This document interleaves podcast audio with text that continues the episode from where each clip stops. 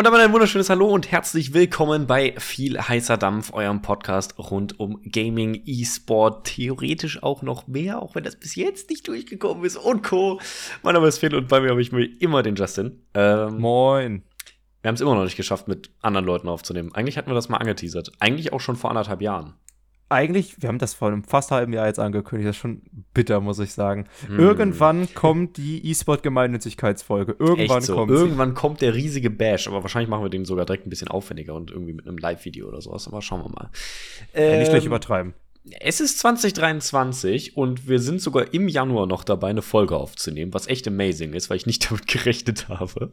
Starkes äh, Stück von uns. Haben wir, können wir uns einmal auf die Schulter klopfen für, muss ich sagen. Da können wir wirklich also auf die Schulter klopfen. Ähm, nee, es ist wirklich. Ähm, guter Vorsatz Nummer eins fürs neue Jahr ist, ähm, wir machen, wir nehmen uns nicht mehr vor, regelmäßig Folgen aufzunehmen, sondern probieren es einfach so oft wie es geht zu machen. Das ist, das ist eine gute Idee. Das, das ist besser, als wir versprechen, eine neue, eine neue Folgen, äh, einen neuen Folgenabstand oder Upload-Rhythmus. Und dann haben halt dann die drei Tage. Genau, dann sind, haben wir wieder ein schlechtes Gewissen, das muss ich sagen. Wir haben es letzt, letztes Jahr aber eine Periode lang gut geschafft, muss ich sagen. Da haben wir, ich glaube, ja, vier Folgen oder so einmal pro Woche hochgeladen. Das war strong. Da ist auch unfassbar viel passiert. Das aber stimmt. Das, da war strong. Das war auch recht viel, ja. Ich meine, letzte Folge war ja so ein bisschen entspannter, ne? Wir haben über ähm, unseren Spielerückblick ges äh, gesprochen, ein bisschen, was für uns die Games des Jahres 2022 oder auch natürlich die Games der Dekade werden könnten. Ähm, wenn euch das auch nochmal interessiert, hört da gerne nochmal rein. Letzte Folge. Wir haben dafür eigentlich recht gutes Feedback bekommen. Teilweise sogar persönlich von Leuten, dass sie die Folge ganz cool fanden, weil es mal ein bisschen was anderes war. Ähm, aber ja, dementsprechend heute machen wir nicht wieder was anderes, sondern machen genau das eigentlich, was wir immer versprechen, aber eigentlich doch gar nicht so oft machen. Denn wir gucken mal wieder auf eSport Deutschland. Und zwar nicht auf unbedingt alles genau, aber vor allen Dingen jetzt haben wir uns mal wieder ein paar Firmen rausgesucht, beziehungsweise Organisationen, hinter denen es Firmen geht stehen. Um Geld. Es geht um Geld. Ähm, es geht nicht nur um Geld, sondern es geht auch so ein bisschen um, jetzt kommt so der BWL-Part, so was passiert eigentlich hinter den Kulissen. Ne? E-Sport von hinten hatten wir ja schon mal. Ähm, da ging es aber mehr um Leute. Genau, da ging es um mehr um Zahlen. Leute. Jetzt geht es ein bisschen mehr um E-Sport in Excel. Ähm, was macht das, das wär, Ganze auf? Das wäre eine geile Disziplin, bin ich ehrlich. So. Oh Excel-Meisterschaft. Es gibt Excel E-Sport, wusstest du das nicht? Es gibt eine Weltmeisterschaft, die ist sogar mit richtig viel Preisgeld ausgestattet. Ist super geil. Musst du dir mal angucken. Ist auf YouTube, ist, ist Bombe. Ich, ich dachte gerade, als du aushörst, es gibt Excel E-Sport, ich so, ja, lol, hö, hö, den Joke. Nein, nein, nein, nein, nein, nein, nein, nein. Es gibt, so. es gibt, nein, nein, nein, es gibt einen E-Sport, ein Turnier, eine Weltmeisterschaft in Excel, in Microsoft Excel. Das, das ist dann die Frage, crazy. ist das für dich E-Sport? Natürlich. Ja, safe. Also ich meine, wenn die daraus ein Spiel bauen, wenn die daraus ein Spiel bauen, dann sure. Wenn es halt mehr so ein, also wenn es mehr so ein Programmierding ist, ich habe es mir nicht genau angeguckt. Wenn es wirklich mehr so ein oh, Programmier mir ein Makro ist, dann ist es eher so eine Coding Competition. Aber wenn es wirklich eine eine spielartige Züge hat und Regeln, ja sure, why not? Das ist ein Fall für den EDOSB, glaube ich. Der muss das entscheiden. oh Gott. Da können wir auch noch mal Abstecher kurz hinmachen. Ey, Lenz hat gestern so viel also wir haben Terror gehabt bei uns im Vorstand bei Eco, als wir drüber gesprochen haben. Christian Lenz hat ähm, am, äh, hier, wie war es, am 18. Januar äh, um 18 Uhr abends einen Tweet rausgehauen, wo er ein Foto vom äh, DOSB-Eingang gemacht hatte, also dem Deutschen Olympischen Sportbund schon, äh, Sportbund, sorry, äh, mit dem Text super produktives Meeting heute gehabt. Danke für den tollen Austausch, at DOSB. Jetzt wird E-Sports-Geschichte geschrieben, er kommt der EDOSB. Und bei uns im Vorstand sind alle Leute von ihren Stühlen gefallen und ausgerastet, weil ein paar hatten, also ich war eher so die Fraktion, scheiße, ich hab Panik, die werden das komplett verhunzen. Ähm, und andere waren so, boah, wie geil, endlich E-Sport-Anerkennung, let's go. Aber, aber es war auch der Fall, also als kurzer Kontext, Christian Lenz, ähm, ich glaube ehemaliger COO von Big, und genau, ist noch bei Big mit drin, genau, aber ich genau, glaube nicht mehr aktiv. Aber genau, ich weiß nicht mehr wie weit und er ist jetzt halt sehr aktiv in der Player Foundation mit genau, drin. Ne? Player also ist aktiver in dem politischen Teil. Ja. Und ähm, alle waren so, lol, was, wie geil. Mein erster Gedanke war, weil er in Frankfurt geschrieben hat, war ich so, der DOSB sitzt in Frankfurt? Hä?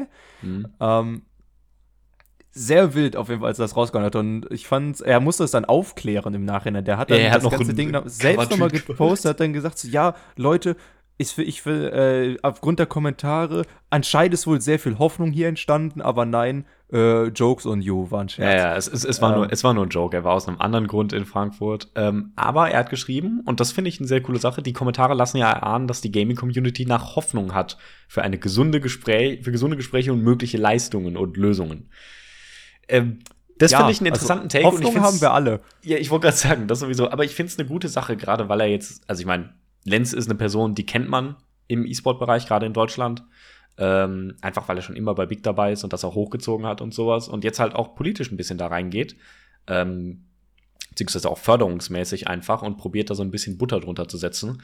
Ähm, und ich finde sehr, sehr geil, dass da auch jetzt dadurch, durch so ein, sag ich mal, Joke-Tweet, ähm, den er vielleicht auch ein bisschen aus Frust abgesetzt hat, das weiß ich nicht, ähm, jetzt vielleicht wieder noch eine neue Diskussion entsteht und man das Ganze auch noch mal von der anderen Seite anstoßen kann. Deswegen coole Sache. Ich bin gestern trotzdem vom Stuhl gefallen.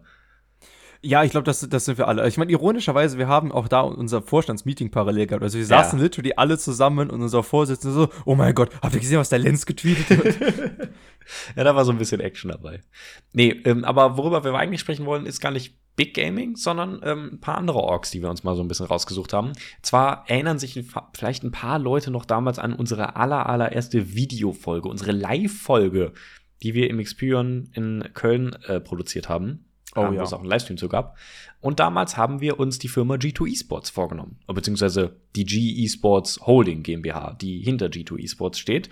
Ähm, und haben mal deren Bilanz und äh, ein bisschen die Zahlen auseinandergenommen. Einfach mal so ein bisschen drüber gequatscht. Okay, ist Esports wirklich profitabel? Das war so die Kernfrage, die herausgegangen ist. So, mhm. weil Damals sind wir zu dem Schluss gekommen, das ist auch heute noch eine Sache, die ich eigentlich unterschreiben würde, dass die reine Förderung von E-Sport-Teams halt eher so ein Verlustgeschäft ist, weil du halt primär kein Produkt hast, du verkaufst nichts, du gewinnst nichts an, sondern es sind Sponsorengelder, die in dich fließen, um das zu fördern und zu ermöglichen. Und ähm, genau, letztendlich darüber hatten wir damals gesprochen. Ähm, jetzt haben wir heute natürlich ein bisschen anderes Datum und natürlich auch noch mal ein bisschen mehr Daten. Wir haben damals über die Bilanz und ähm, die, ähm, den Jahresabschluss von 2019 drüber geguckt. Jetzt ist wie natürlich, äh, wir haben 2023, das heißt der Jahresabschluss von 2020 ist jetzt mittlerweile veröffentlicht. Und es gibt ein paar weitere interessante Entwicklungen. Deswegen, ähm, ja, wir können einfach mal so ein bisschen drüber quatschen. 2019 ähm, hatten wir ja damals angemerkt, ne, Jahresabschluss war bei einem Gewinn von minus 10 Millionen Euro. Das heißt, äh, die haben dick Miese gemacht.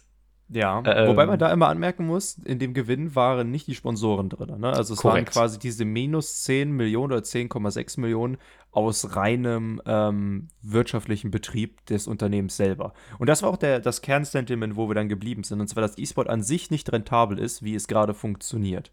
Ne, sprich, genau. deine, deine Teams und so weiter und aus, was du machst mit reinem Merchandise und so, äh, hast du seltensterweise einen Case, der dann tatsächlich profitabel ist. Was ich jetzt hier geil fand oder spannend finde, ist, dass wir jetzt bei einem Gewinn von nur noch minus 6 Millionen sind. Also die haben tatsächlich geschafft, entweder weniger Ausgaben zu haben, was ich mir durchaus vorstellen kann, weil ja. 2019 war ja so ein bisschen das Jahr, wo G2 immer noch krass am Wachsen war und die haben ja, ja, Leute schon. eingestellt, noch und nöcher. Jetzt sollten die ja so ein bisschen im Saft sein. haben, ja. Also 2020 also, sollten sie ein bisschen im Saft gewesen sein. Oder halt natürlich, dass sie ein bisschen ihre Content-Kampagne zurückgefahren haben, was ich aber nicht glaube, weil da sind sie eigentlich sehr konstant geblieben. Ich glaube, da gab es entweder Optimierungen oder man hat halt wirklich auch, sag ich mal, externe Produkte, sag ich mal, so ein bisschen, also irgendwie halt Umsatz generiert. Ähm, weil, ich meine, auf minus 6 Millionen zurückzukommen, ne, das ist ein Unterschied von 4 Millionen, den man da erstmal wieder plus gemacht hat irgendwo. Ähm, oder halt nicht ausgegeben hat in dem Fall. Ähm, was ich schon mal recht interessant finde, ähm, Finde ich sehr, sehr, sehr cool. Dementsprechend muss man natürlich auch eine Menge mehr Steuern zahlen. Ähm, aber das ist schon mal eine coole Entwicklung. Wir haben natürlich jetzt gerade, äh, das war jetzt um die 2020 rum, ähm, damalig war auch der, das war jetzt also 2019 gegen Ende, wurde ja noch mal der letzte abgedatete Geschäfts-, äh, Gesellschaftsvertrag von denen geschlossen. Da wurden noch mal anscheinend Dinge geändert, die kann man natürlich nicht einsehen, aber ähm, was wir ja auch mittlerweile wissen, was durch das Twitter-Drama ja jedem aufgefallen sein sollte, ist, dass G2 ja ähm, den Rücktritt hatte, beziehungsweise den formlichen Rücktritt von äh, Carlos äh, Rodriguez ähm, Santiago, dem damaligen Geschäftsführer und auch Gründer von G2. Ähm, wenn man natürlich jetzt aber mal so in die, ähm, in die, in die Akten, um das mal so zu möchten, reinguckt, ähm, dann sieht man bei der Publikation, die auch am 9.11.2022 wirklich passiert ist, ähm, dass der neue Geschäftsführer Alban Dischlott zwar eingetragen wurde, aber Carlos Rodriguez nicht ausgetragen wurde. Das bedeutet, aktuell hat G2 Esports, zumindest offiziell angegeben und öffentlich auch einsehbar, zwei vollständig vertretungsberechtigte Geschäftsführer. Der Carlos ist, halt, ist nicht vom Tisch. Das ist halt wild, weil halt öffentlich komplett das Sentiment verteilt wurde, dass er zurückgetreten ist. Korrekt. Ja, also er selber hat gesagt, er tritt zurück. G2 hat, haben alle gesagt, er, er tritt zurück.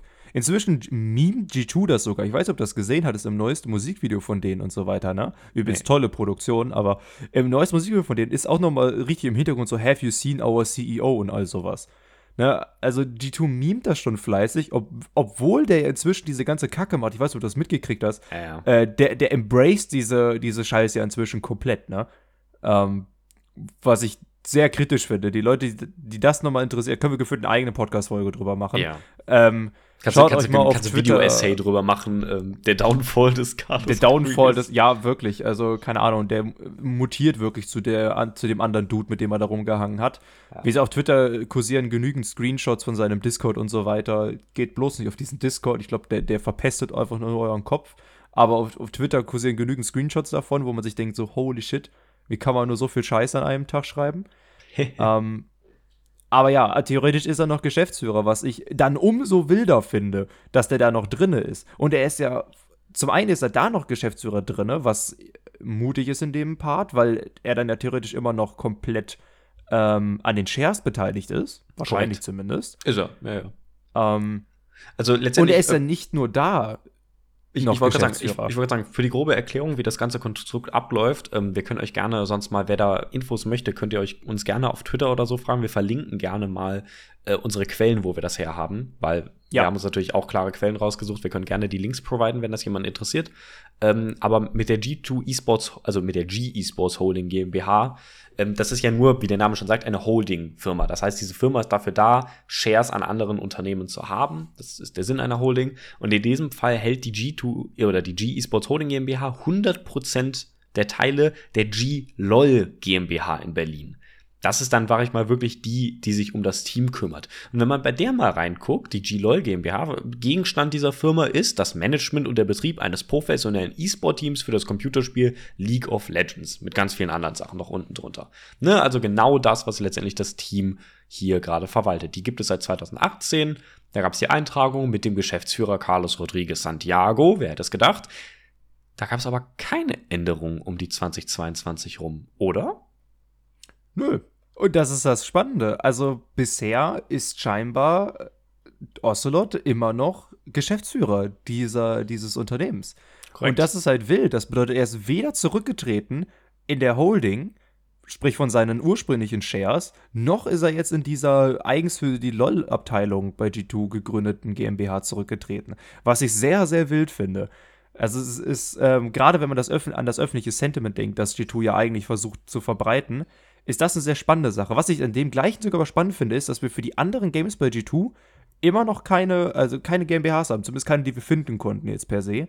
Na gut, die sind ähm, wahrscheinlich zu klein insgesamt, ne? Genau, das bedeutet, die laufen wahrscheinlich sogar noch über die Holding. Was ich auch spannend ja. fand, weil 2019 hieß das Ding auch schon Holding, aber es gab keine Shares an anderen Firmen. Genau, es wurde nichts geholfen. Also 2019 existierte der Plan schon, das Ganze abzugrenzen in Unterfirmen, was in der Scheinbar. Skalierbarkeit ja. Sinn macht. Ja, gut, ich meine, macht ja Sinn ähm, das Ganze so als Holding zu halten, damit es skalierbar ist, ne? Ähm, sure. Ähm, jetzt, wie gesagt, LOL ist jetzt abgegrenzt seit 2018, existiert jetzt mittlerweile auch schon ein paar Jahre. Das heißt, wir haben natürlich da jetzt auch Jahresabschlüsse da liegen. Und wenn man sich die anguckt, sieht man, diese Firma macht Gewinn. Ja, da sieht man tatsächlich, wie sinnig es ist, Operationalisierungskosten äh, klein zu halten und zu verteilen, indem du das halt in andere Unternehmen ausgrenzt. Ne? Klar, sicher sind da sicher, das sind hundertprozentig Steuerspielereien und sowas drin. Ne? Sure. Äh, wahrscheinlich sind der Großteil der Mitarbeiter und sowas in der Holding mit drin. Aber am Ende kommst du bei knapp, was war das, 41.000 Gewinn raus. 2021 jetzt 43.800 Euro Gewinn. Bilanz insgesamt haben die einen Umsatz gemacht von 14,4 Millionen. Also Bilanzsumme, aber Bilanzsumme, Bilanzsumme, Bilanzsumme, ja, sure. Also das bedeutet, die äh, für die Nicht-BWLer, die haben einen, einen, einen insgesamten Unternehmenswert ja. von 14,4 Millionen, ein Bilanzwert von 14,4 Millionen. Das bedeutet ja, da sind Gelder drin, da sind Assets drin und so weiter. Ja, ähm, können wir auch was drauf eingehen. Also, wie gesagt, bei denen ist insgesamt, in deren Kassen haben sie angegeben, sind circa 2 Millionen Euro drin. Um das mal so was zu sagen. Auch, was auch happig ist. Also, ich meine, Kassenbestände Ey, ist halt quasi Geld, das du direkt zur Verfügung hast. Ich wollte sagen, das ist Geld, was quasi bar zu dir, bei, zu dir zu Hause in der Sparsocke liegt oder auf der Bank. Und das ist, das ist happig, muss ich sagen. Also nur für die, für, nur für die League-Abteilung. Es macht von dem Gründungszeitpunkt her Sinn, wenn man bedenkt, dass wir ja ähm, G2 Gozen heißt, heißt glaube ich, das. Nee, das ist, das ist, ähm, das Valo-Team, sorry, Hell müsste es sein in LoL. Ja. Äh, dass sie Hell gesigned haben. Ja. In einem ähnlichen Zeitraum jetzt. Ich glaube, das müsste, ja, wobei es war jetzt 22, wo sie die gesigned haben. Ich kann mir vorstellen, dass es aber eventuell doch mehr longtermig geplant war, als man denkt und entsprechend die jetzt halt alles an Male- und Female-Team in dieser GmbH drin haben. Ah, das könnte ich mir gut vorstellen. Also ist schon interesting. Und es ist vor allen Dingen interessant zu sehen, wie das jetzt langsam gesplittet wird. Also einerseits finde ich es halt übel, dass halt effektiv Carlos anscheinend immer noch hier Geschäftsführer bei beiden ja, Firmen ist. Ja, das ist nuts. Was halt also keine Ahnung, äh, es kann natürlich auch sein, dass sie das einfach noch nicht geupdatet haben und noch keinen Notartermin hatten und sowas, aber Honestly? wenn es bei der anderen Firma ja schon geklappt hat, hm. Honestly, wir müssten eigentlich at äh, Ocelot auf Twitter mal machen, mit einem Screenshot davon. Der antwortet doch auf gefühlt alles auf Twitter. Können wir mal machen. Ähm, das müssten wir eigentlich mal aus Jux testen. Also, honestly. Können wir mal gucken. Vielleicht, vielleicht, vielleicht, können wir da mal ein bisschen buddeln. Wir haben auch noch ein paar andere Quellen, aber vielleicht updaten wir, wir euch dann im nächsten, in der nächsten Folge zu. Deswegen, das ist auf jeden Fall sehr, sehr interesting. Ähm, ja, also bei G2 interessante Veränderungen, ähm, Besserung in der Holding, also man kriegt deutlich mehr raus. Insgesamt, was den wirklichen Ausgabenprozess angeht und ähm, in der LOL-Unterabteilung wirklich aktiver Gewinn. Wir wissen natürlich nicht, was dahinter steht, aber ja, gucken wir mal in es, eine es, andere. Es, ja. Ein, ein, Punkt, den ich anmerken möchte, ist natürlich ein bisschen schade für 2019 hatten wir halt damals den Gewinn, äh, den ja. Umsatz, den richtigen. Ähm, ja, das stimmt. Das wäre natürlich jetzt nochmal spannend gewesen, bei welchem Umsatz G2 jetzt, äh, G, eSports Holding äh, jetzt am Ende landet mit den Sponsoren drauf. Ja, vielleicht kommen wir da auch irgendwie dran. Genau, weil die waren ja damals bei knapp 20 Millionen äh, Umsatz dann. Oder genau. so. Das bedeutet, die hatten irgendwas mit 30 Millionen Sponsoren-Deals, was ja nuts war. Ich, das muss ja, das kann ja nur mehr werden, wenn man bedenkt, die Teams und so weiter, die sie jetzt alle mehr haben. Naja, also müssen wir mal gucken. Vielleicht können wir da noch mal eine In-Depth-Analyse irgendwann machen. Ähm, die Daten haben wir jetzt leider gerade nicht, aber schauen wir mal, vielleicht können wir da noch irgendwie drankommen. Eine weitere Firma, auf die ich mal schauen möchte, um das auch einfach mal so ein bisschen in Relation zu ziehen, vielleicht, ist SK Gaming. Gerade weil wir, ne, wir kommen ja aus dem Kölner Raum, ähm, wir kennen SK Gaming gut. Ähm, jeder, der im E-Sport Deutschland aktiv ist, kennt sie auch frühestens als League-Team, ähm, was lange Zeit in den höheren Ligen aktiv war, aber mittlerweile ja auch in ganz, ganz vielen anderen Gebieten drin, unter anderem natürlich auch in der FIFA-Abteilung, wo sie sehr viel mit dem ersten FC zusammenarbeiten, ne, Partner Telekom, Mercedes, sollte jedem etwas sagen. Und SK Gaming hat eine, naja, ich möchte schon meinen, fast schon ähnliche Struktur grundsätzlich wie ähm, wie, wie G2 aufgebaut, allerdings trotzdem im Kern wieder ein bisschen anders. Und ähm, zwar gibt es hier auch zwei Firmen, und zwar einmal die SK Gaming Beteiligungs GmbH, auf Deutsch eine Holding, ähm, beziehungsweise auf Englisch eine Holding, und die SK Gaming GmbH und Co. KG. Das sind jetzt natürlich wieder viele BWL-Sachen, ne? Nochmal kurz reingeworfen. Eine GmbH und Co. KG ist eine Kommanditgesellschaft, die durch eine GmbH verwaltet wird. Was heißt das im genauesten? Die SK Gaming GmbH und Co. KG ist der Kommandit in dieser Gesellschaft. Das bedeutet, wenn dieses gesamte Unternehmen pleite geht, dann haftet die SK Gaming GmbH. AKA eine Kapitalgesellschaft, die ein gewisses Grundkapital hat oder Festkapital hat. Ähm, naja, wenn das weg ist, dann haftet da keine Person mehr hinter.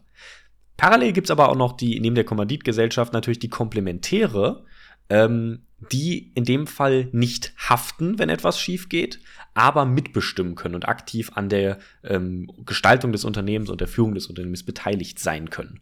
Das ist der Sinn einer Kommanditgesellschaft und in diesem Fall ist es halt zwischen zwei GmbHs geschlossen worden.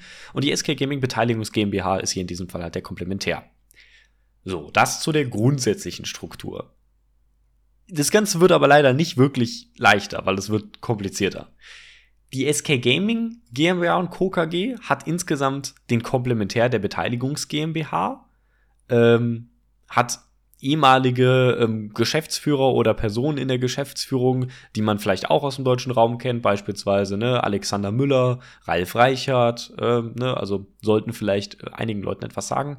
Mittlerweile ist es aber so, dass die SK Gaming GmbH und Co. KG vollständig von der SK Gaming Beteiligungs GmbH als komplementär, sag ich mal, geführt wird. Die hat anscheinend hier keinen direkten Geschäftsführer mehr.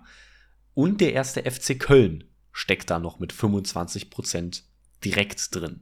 Das finde ich ja generell so funny. Es ist so richtig urdeutsch eigentlich, ja. wie SK das aufbaut, weil du hast deine, deine großen Partner und die sind, das sind so große Partner von dir, oh Gott, ich hau gegen mein Mikrofon, äh, das sind so große Partner, dass das gleichzeitig auch Shareholder bei dir sind. Und entsprechend ist halt sowohl der FC in der Holding als auch in SK selbst mitbeteiligt, aber in der Holding ist dann halt auch einer der, der andere riesengroße Partner von SK drin, nämlich Mercedes. Genau. Die sind, früher war das wirklich nur die Daimler AG, die da drin war. Oder auch, wie gesagt, ne, Deutsche Telekom AG und sowas, alles, die da drin war. Mittlerweile ist das alles ein bisschen anders gestaltet. Mittlerweile ist die Mercedes-Benz Group AG mit 33,3 Prozent, also einem Drittel in der Beteiligungs GmbH drin. Der erste FC Köln ist zu einem Drittel drin. Ähm, ein paar Geschäftsführer sind da noch drin. Und die Telekom vermisse ich jetzt hier. Da gab es aber auch irgendwie noch Ende 2020 noch große Shiftings hin. Die ist zumindest jetzt gerade da nicht mehr mit drin. Aber wer weiß, was da gerade schon wieder abgeht. Also, das Einzige, was ich gerade noch mal kurz schaue, weil ich meine nämlich, wenn ich auf die Partner gucke, ich meine nämlich, die hatten noch einen Shareholder, der da drinnen nicht aufge... Genau, Telekom. Genau, deswegen meine ich, ich, mein ich ja, Deutsche Telekom. Genau, ne, also gerade die Telekom ist, meine ich, noch ein Partner, der da nicht drin steht, an der Quelle, die wir haben zumindest, aber die sind hundertprozentig auch Shareholder. Ich wollte gerade sagen, die sind wahrscheinlich nicht über einen direkten äh, Gesellschaftsvertrag, Eintrag enthalten, sondern durch einen Subvertrag, der natürlich dann nicht hier im Amt drin steht, aber wahrscheinlich sind die, wie gesagt, oder nicht groß genug, dass sie Oder da nicht groß auftreten, weil das, was, was hatten wir, 33 und 25 haben wir hier aufgelistet, ne? Genau. Genau, es kann gut sein, dass sie halt so klein sind, dass sie irgendwie das 15 haben oder, so. sowas ja, oder 10 und entsprechend nicht auftauchen. Äh, könnte gut sein, weil ich meine, das war halt das Spannende bei SK, dass sie halt mit fast allen ihren, ähm, ihren großen Partnern äh, auch Shareholder, die jetzt eingegangen sind. Ich meine nämlich, wenn ich es richtig habe, eine Rewe zum Beispiel auch, da bin ich mir aber am unsichersten, ob ja, die da ebenfalls mit drin sind. Nee, deswegen. Also, ähm, auf jeden Fall sehr, sehr interessant. Wenn man sich bei denen das anguckt, die ist es leider so, die halten das Ganze ein bisschen verschlossen. Aber wie wir schon gesagt haben, ähm, schön deutsch gehalten. Man gibt ja keine Daten frei, die man nicht freigeben möchte. Deswegen existieren bei denen bis jetzt absolut keine Daten, die wir öffentlich über unsere Quellen einsehen können. Die müssten wir wahrscheinlich anfordern. Das haben wir noch nicht gemacht. Wenn euch das mal interessiert, schreibt uns das gerne mal ähm, per Mail auf Twitter oder wo auch immer ihr uns erreichen möchtet. Ähm, Aber dass wir Fact das gerne mal auseinandernehmen könnten. Wenn euch das interessiert, wie es beispielsweise bei SK aussieht, dann gehen wir da noch mal ein bisschen tiefer. Da können wir da mal tiefer reden. Das wäre sehr, sehr, das wäre ein super cooler Approach, weil, Fun Fact, und das als Teaser dann für euch, der FC tritt nicht als Partner auf, auf der Website von SK, Correct. sondern nur Telekom, Mercedes und Rewe. Ja, deswegen, und ähm, naja, finde ich, wie gesagt, recht interessant. Ähm, die ganze Verstrickung da ist ja schon ein bisschen äh, lustiger gehalten. Äh, was wir natürlich sehen können, und ähm, da kommen wir jetzt endlich wirklich auch zu einer Sache, wo wir ein bisschen mehr Daten haben, ist bei der SK Gaming GmbH und Co. KG, also dem wirklichen Team, ähm, wo der auch der Gegenstand ein bisschen offener definiert ist. Ne? Der Gegenstand der SK Gaming GmbH und Co. KG ist der Aufbau einer Community im Bereich des elektronischen Sports und die Vermarktung dieser, sowie die Vermarktung von Spielern in diesem Markt. Ne? Also stellen sich da so ein bisschen offener hin, muss man natürlich auch sagen, letztendlich, ne, die Urgründung von SK Gaming, die existiert schon seit vor 2010. Ähm, die wurde 2008 in dem Rahmen, wurde die ungefähr eingetragen. Damals, wie gesagt, noch mit Ralf Reichert äh, in Kombination mit Alexander Müller. Ähm, dann irgendwann hat sich das alles weiterentwickelt, ähm, wurde sogar eine OAG, also wurde von der ursprünglichen OAG dann irgendwann zur GmbH und Co. AG. Ähm, und so ab 2017, 2018 rum hat sich das Ganze dann auch voll eingegliedert und alles. Ähm, bilanzmäßig sieht es bei denen ein bisschen anders aus als bei den anderen Unternehmen, die wir gesehen haben. Ähm, da war SK, da gab es so den großen Jump um 2018, 2019 rum. 2016 und 2017 hatten die eine Bilanzsumme von circa 2,7 Millionen ungefähr. Ähm, 2018 gab es dann den Jump auf 8,6 Millionen und 2019 dann 16,9 Millionen. Und das war die Zeit, wo die Shareholder an Bord gekommen sind. Genau, Bin ich mir da sehr, sehr sicher. Also 2018 war, glaube ich, der LEC-Start, wenn ich nicht ja. falsch liege, ja, ja, wo genau. die SK da mit reingekommen ist, weswegen sie halt unfassbar ihre Bilanzsumme aufgepumpt haben durch, die, durch das pure Besitzen dieses LEC-Slots, ist ja ein Asset. Genau. Ähm, entsprechend, das pumpt das Ganze auf und dann kommen halt die Shareholder und so weiter mit an Bord, weswegen 2019 das Ganze dann so extrem angestiegen ist. Genau. Ähm, 2019, wie gesagt, Peak 16,9 Millionen. 2020 allerdings gab es einen Rückgang der Bilanzsumme von 15,9 Millionen. Also da sind wir am Ende bei 15,9 Millionen. Das bedeutet, hier wurde effektiv, naja, Unternehmensvolumen irgendwo abgebaut. Oder man hat welches verloren. Ähm, was interessant ist, muss ich sagen, weil das hätte ich nicht erwartet, grundsätzlich.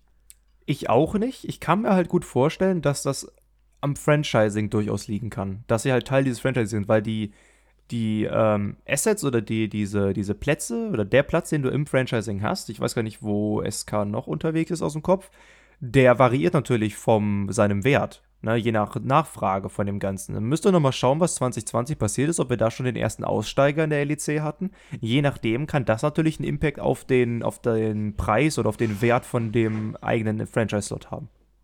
Das sowieso. Wenn man sich auch allgemein den Jahresabschluss ein bisschen anguckt, bei den Aktiva findet man auch, dass 10,6 Millionen Euro immaterielle Vermögensgegenstände dort gelistet sind. Ne? Also, ha, wenn man Was könnte ne? das wohl sein? Ich wollte gerade sagen, also wie gesagt, G2 hat, ne, um mal zurückzugehen, nur die LOL-Abteilung von G2, Kassenbestand 2 Millionen Euro, SK Gaming, Kassenbestand 0,925 Millionen Euro. Also die Hälfte an wirklichen, sag ich mal, direkt verfügbaren ähm, Geldern in der Kasse oder beziehungsweise Geldern auf dem Konto. Ähm, was halt auch eine ganz, ganz andere Struktur darstellt wieder. Das ist true. Also ich meine, ich, ich finde es einfach sehr faszinierend, da zu schauen, weil ich meine, leider haben wir generell weniger Daten bei ja. SK. Wir haben nicht die Umsätze. Das wäre natürlich auch nochmal spannend gewesen. Die können aber, wir aber vielleicht anfordern. Also müssen wir mal gucken. Oh Gott, da müssen, müssen wir mal schauen. Machen wir Moneypool auf jetzt im Podcast. Yeah. fragen wir unsere Zuschauer. Wollt ihr noch eine extra Folge haben, wo wir uns das anschauen? Und dann fragen wir das alles an. Äh, nein, aber ich, ich finde es trotzdem sehr, sehr spannend, gerade weil wir halt diesen riesen Batzen an immateriellen Gegenständen haben, der da mit drin ist. Auf der anderen Seite haben wir natürlich auch unsere, Gott, das muss ich jetzt selber gerade nochmal aufmachen, ähm, haben wir natürlich auch Punkte da drin, wie halt Forderungen und sowas. Alles ist halt ziemlich Standard, muss man sagen passiver allerdings, und das ist halt der sehr, sehr spannende Teil, äh, Rücklagen und sowas ist natürlich standardmäßig, aber SK Gaming hat Schulden ohne Ende. Und das in Höhe von fast 11,5 Millionen Euro haben die nämlich Verbindlichkeiten noch offen. Und das ist, das hab ich. Das ist heavy. Ich weiß jetzt nicht in dem Fall, ob die Passiva hier in dem Fall Verbindlichkeiten für sie sind oder andersrum. Äh, müssen ihre passieren. Also es, Forderungen ich, sind ja mit aktiver mit drin. ich wollte gerade sagen, Forderungen sind hier drin. Jo, dann, ähm, ja, dann liegt da noch ein bisschen was rum. Also ähm, bin, bin ich gespannt, wie sich das weiter so entwickelt. Wie gesagt, nur mal so als, äh, sag ich mal, ohne da direkt eine Meinung zu, zu haben. Ähm, ich persönlich finde es halt super interessant, dass der Aufbau so komplett anders ist, obwohl diese Firma schon so lange existiert. Aber man merkt halt, dass der Scope und auch das Wachstum, was SK Gaming dadurch Hype und sowas alles bekommen haben, deutlich kleiner war als jetzt das im Vergleich mit G2. Und das finde ich super interessant, dass man das auch sieht. Kommen wir, um mal vielleicht von SK wegzukommen, zu einer anderen Org, die sehr, sehr kürzlich einen sehr, sehr hohen Hype erfahren hat. Und zwar, wir kommen zu NNO, No Need Orga, ähm, die jetzt, Spoiler, doch irgendwo eine Orga sind. Ähm, irgendwo, Team, irgendwie. Irgendwie irgendwo, genau. Äh, das Team von ähm, den bekannten Streamern wie Agorin, No Way for You und so weiter und so fort, ähm, was sich hochgekämpft hat in die erste Prime League äh, mit fünf Rentnern, wie sie sich selber betiteln. Ähm, und dann leider erfahren haben von Riot Games, sorry, äh, ihr könnt das leider nicht machen, ihr könnt da leider nicht spielen, weil ihr braucht eine Org, die das gründen kann und ihr müsst auch irgendwo halt, ähm, also ihr seid ja so Expo-Spieler und so weiter und bla bla bla, ganz, ganz große Diskussion, gibt es Riesenvideos zu, die das alles erklären effektiv können sie selber nicht weiterspielen. Sie wollten aber auch den Spot nicht abgeben und hatten dann quasi die Wahl. Was machen wir mit dem Spot? Und es hat sich ein Team gegründet. Die haben nämlich jetzt insgesamt natürlich äh, fünf Spieler gesigned. Und zwar, ja. genau. Die haben basically drei alte Spieler von Hertha BSC gesigned aus dem alten LOL-Team mit äh, Flamer, Lama Bear und Matisla, also Top Jungle und Midlane haben sich dann noch zwei Spieler aus Spanien geholt, und zwar zwei der Gewinner vom dortigen Winter Cup, den wir ja auch hier in Deutschland hatten oder in Dach hatten. Ja. Entsprechend wildes, wilder Zusammenschluss, aber von vielen als recht starkes Roster gesehen. Und man muss bedenken, Hertha BSC, ich glaube, es gab selten eine Story von einem Team, die so absolut zu Unrecht in der zweiten Liga gespielt haben, die schon ja. lange, lange, lange hätten aufsteigen sollen und erst recht nicht gegen NNO hätten verlieren sollen. Aber die nee, halt historisch immer gechoked haben im Finale um den Aufstieg. Entsprechend bin ich umso mehr gespannt, was sie reißen können, aber vor allem umso mehr gespannt, wie jetzt NNO die ganzen, die ganzen Jungs letztlich gesigned hat, weil am Ende musst du ja eine juristische Person vorliegen haben, um in der First Div zu spielen. Genau, weil das auch noch unter das Herrschaftsgebiet von Riot Games halt fällt.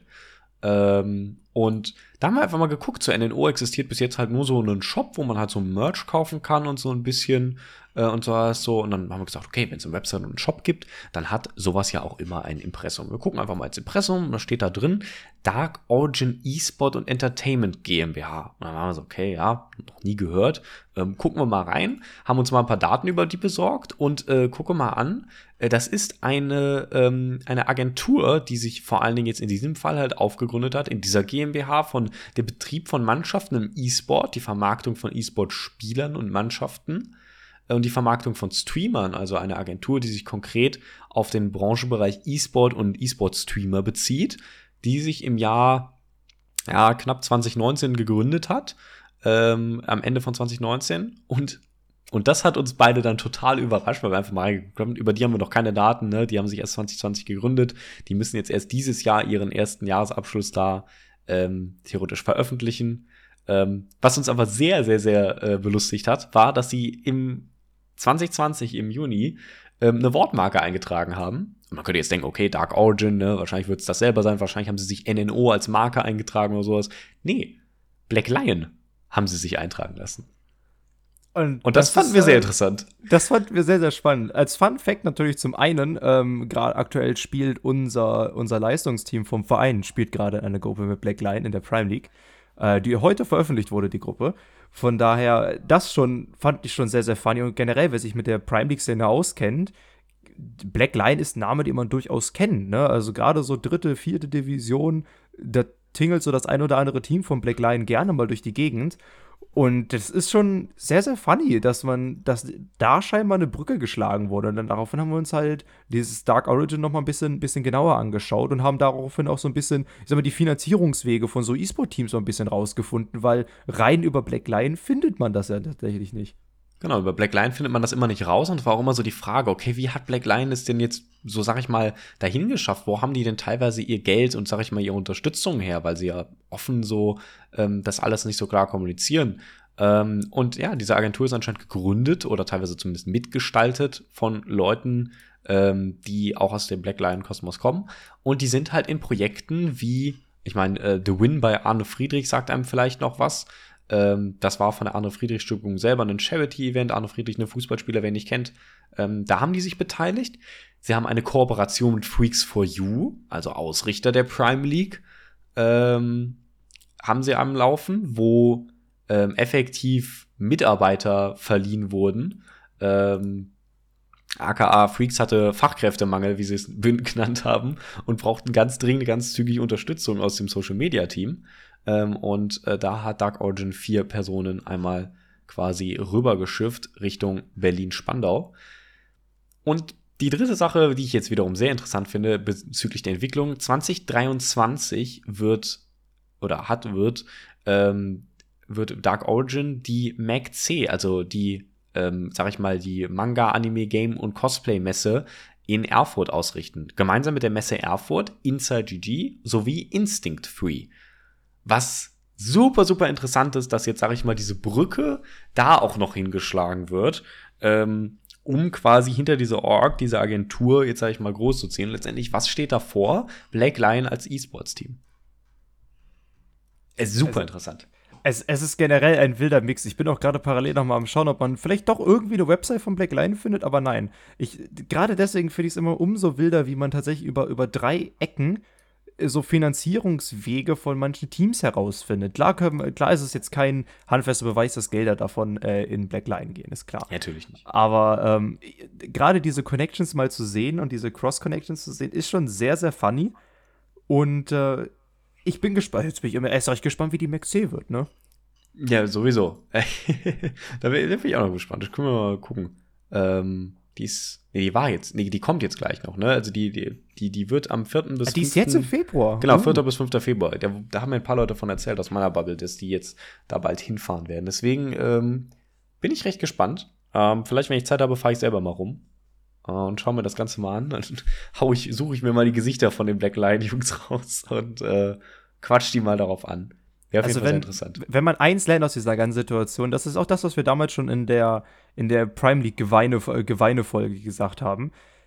Schaut euch mal, wenn es Websites gibt und die nicht allzu schlimmen Augenkrebs verursachen, wenn ihr die öffnet, schaut euch mal das Impressum an und guckt mal, was ihr so findet und googelt mal die Namen, die da drin stehen, weil die meisten haben eh kein, äh, keine juristische Person drin und wenn doch, kann man die auch wunderbar nachrecherchieren und schaut einfach mal rein, was man da so findet. Man, also, man findet die wildesten Sachen dabei. Also gerade, wir hatten auch eben darüber gesprochen, als wir, als wir da ein bisschen, das ein bisschen angerissen haben, äh, für, die, für die Prime League OGs, Team Riverside zum Beispiel. Na, damals äh, Prime League First Division gespielt, abgestiegen in die Second Division, damals es noch Pro Division gab, also sprich zweite und dritte Liga sind, haben sie dann gespielt, äh, haben gegen uns auch gespielt, mit Sase unter Vertrag, LEC-Midlaner. Und äh, man hat sich mir gesagt, wie zur Hölle können die sich diese Spieler leisten? Wo kommen die bitte her? ja, lol, die hatten einen Venture Capitalist in ihrer Firma drin, beziehungsweise in ihrer GBR drin. So Dinge, die man rausfindet, wenn man einfach mal in das Impressum reinguckt. Ne? Das macht jetzt, das macht den Geldweg jetzt nicht weniger shady, wo die dann herkommen, aber sowas ist halt immer sehr, sehr spannend zu sehen. Ähm, wenn man einfach nur mal ein bisschen um die, um die Ecken guckt und einfach mal ein bisschen Namen recherchiert, weil sonst ist das recht gut öffentlich einsehbare Information. Ja, es gibt ja immer wieder so E-Sports-Orgs, die irgendwie aus dem Nichts ploppen und keine, sag ich mal, wirklich klar recherchierbare oder offengelegte Transparenz-Historie haben. Das ist ja ein Problem, was in der Branche allgemein existiert und was auch so ein bisschen die Kern, die Kerntackle hier sein soll. Man findet, wenn man ordentlich ein bisschen recherchiert, genug Informationen. Also alle Informationen, die wir jetzt heute hier verwendet haben, alle Quellen, die findet man einfach mit Google und einer Internetleitung. Dafür braucht man jetzt nicht irgendwelche Zugänge, Wissensdatenbanken oder sonstiges. Das findet man alles easy raus. Ähm, und es gibt's auch immer wieder, dass ähm, wirklich einfach Leute sich untereinander bei uns äh, einfach nur sagen, ey, guck mal, da ist schon wieder so eine neue Org aufgeploppt, du findest überhaupt nichts über die. Ähm, aber die werfen halt irgendwie irgendwelchen Spielern so Geld an den Kopf und versprechen denen halt Riesenorg, drei Jahre Aufbau, riesige Verträge und weiß was ich was alles. Und am Ende kannst du dir aber trotzdem nicht sicher sein, weil nach sechs Monaten das Ding komplett gegen die Wand gefahren wird und alles gecancelt wird. Und das ist halt eine Sache, die ist für die Spieler nicht schön, das ist für die Teams nicht schön und das ist auch teilweise für die Ligen nicht schön. Wenn du dann immer so, keine Ahnung, so, so, so diese, diese Mikrointervalle hast, wo Leute komplett durchziehen und dann halt merken, okay, scheiße, das läuft alles nicht und wir brechen es wieder ab.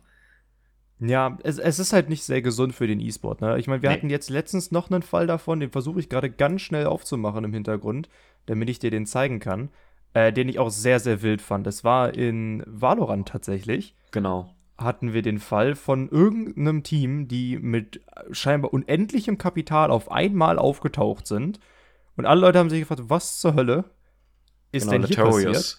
Latorius war das. Genau, Latorius heißen die. Und ich suche gerade irgendwie deren nochmal genauen Namen, damit ich die auf Social Media suchen kann.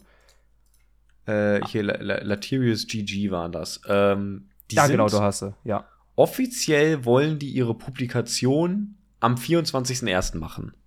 Also in fünf Tagen. Ziemlich genau fünf Tagen. Da bin ich immer noch sehr gespannt, was da passiert. Die sind wirklich erst seit August 2022 überhaupt auf Twitter, sonst findest du nichts zu denen, außer einen Teamshop, den sie sich irgendwo aufgebaut haben. Aber es hat sich schon so ein bisschen ähm, durchgesprochen. Das ist so ein bisschen rumgesprochen, dass die sehr spannende Kapitalgeber haben. Genau, so. Und ähm, Website ist bei denen noch dead. Ähm, du findest halt noch nicht so viel insgesamt über das ganze Ding. Es baut sich noch so ein bisschen auf und ähm, auch eine Sache, wo ich sehr interessiert daran bin, zu sehen, okay, ähm, wie bauen die sich jetzt auf? Wo kommen die wirklich her? Und ähm, wer spielt da dem, äh, also es gibt immer so diesen, diesen Spielkind-Vergleich. Ähm, es gibt so ein paar Muster, die sehen immer so ein bisschen aus, als würde da einfach hier irgendjemand sitzen, der einfach nur so äh, wie so ein kleines Kind in die Tasten hämmert und was raussemmelt.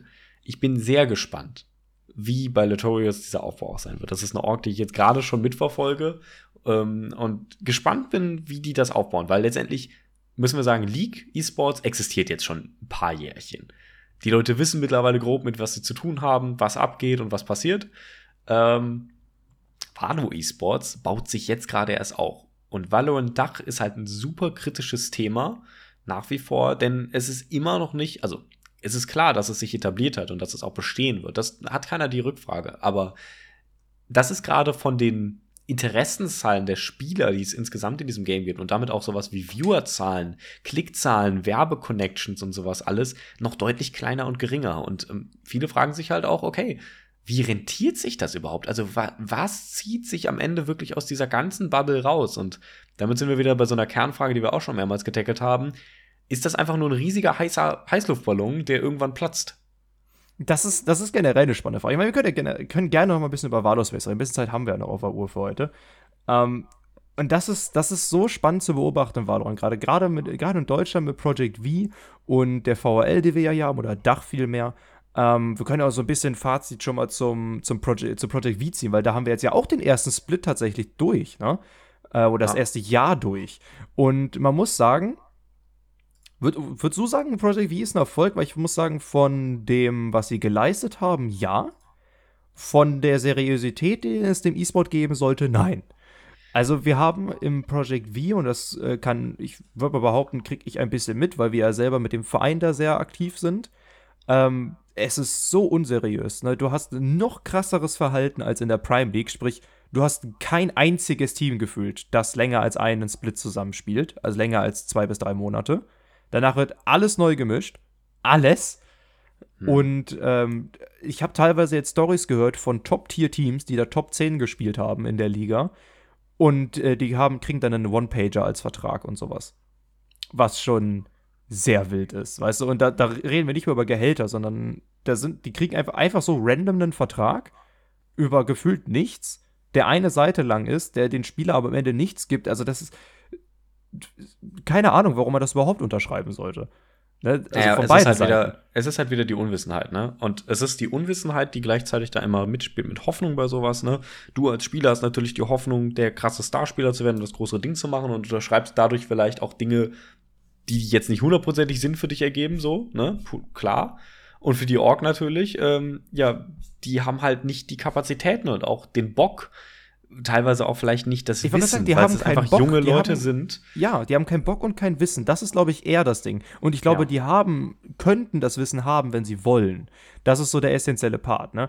Weil äh, es gibt inzwischen genügend Kanzleien, die Verträge vorbereiten im E-Sport. Davon gibt es jetzt ein paar. Und äh, die kann man anhauen. Du kannst andere Teams anhauen, die das schon machen.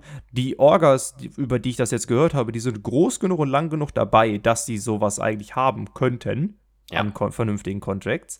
Und äh, das macht es halt, boah, weiß nicht, das macht es in meinen Augen durchaus kritisch, wenn man sich das Ganze anschaut.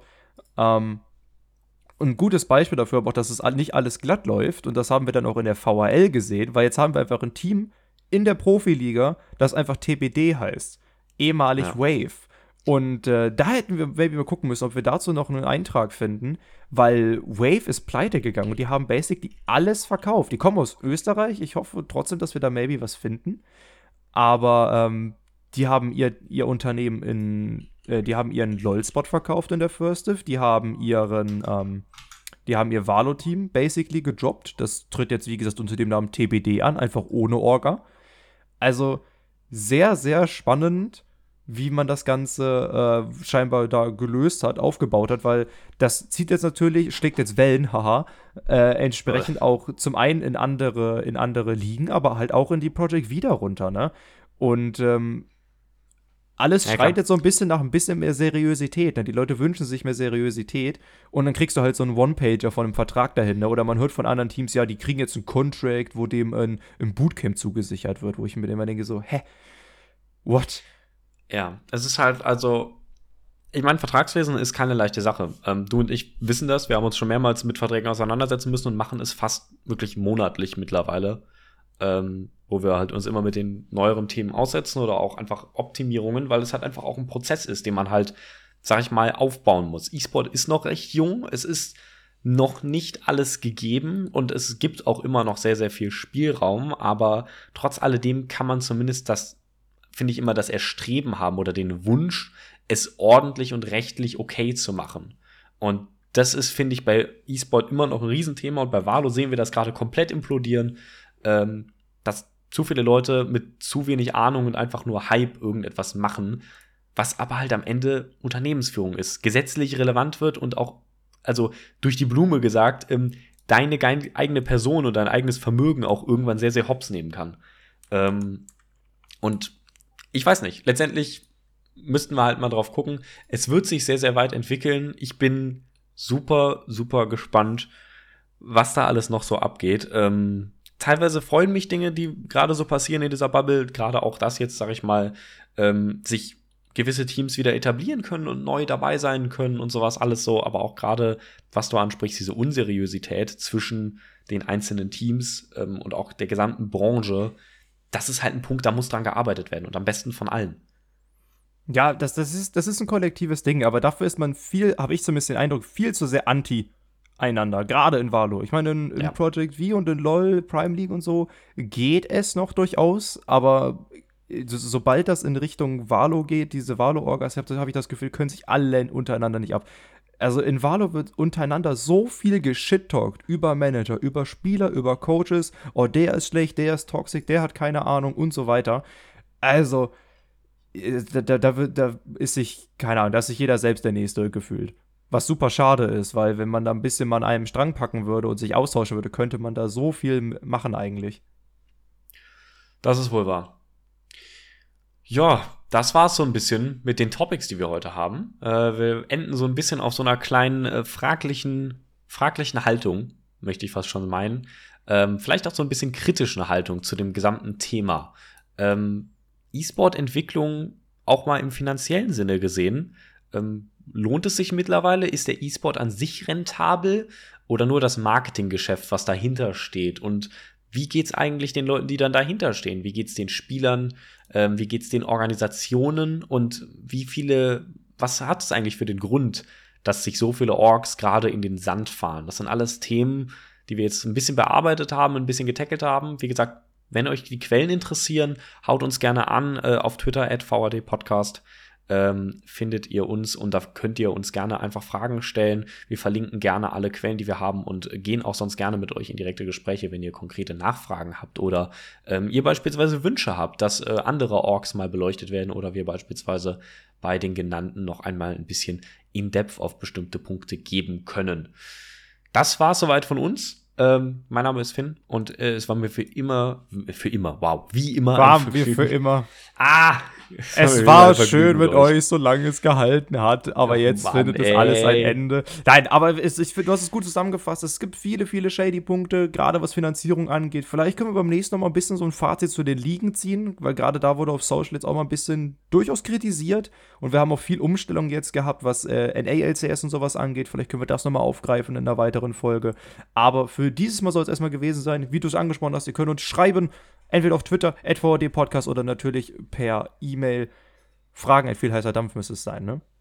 Fragen at vielheißerdampf.de mit Doppel-S und alles zusammen. Boah, haben wir nicht eine schöne E-Mail. Und damit würde ich sagen, sind wir hier. Erstmal am Ende, check gerne die letzte Folge aus. Und damit würde ich sagen, hört ihr uns hoffentlich beim nächsten Mal auch wieder. Bis dahin, ciao, ciao. Tschüss. tschüss.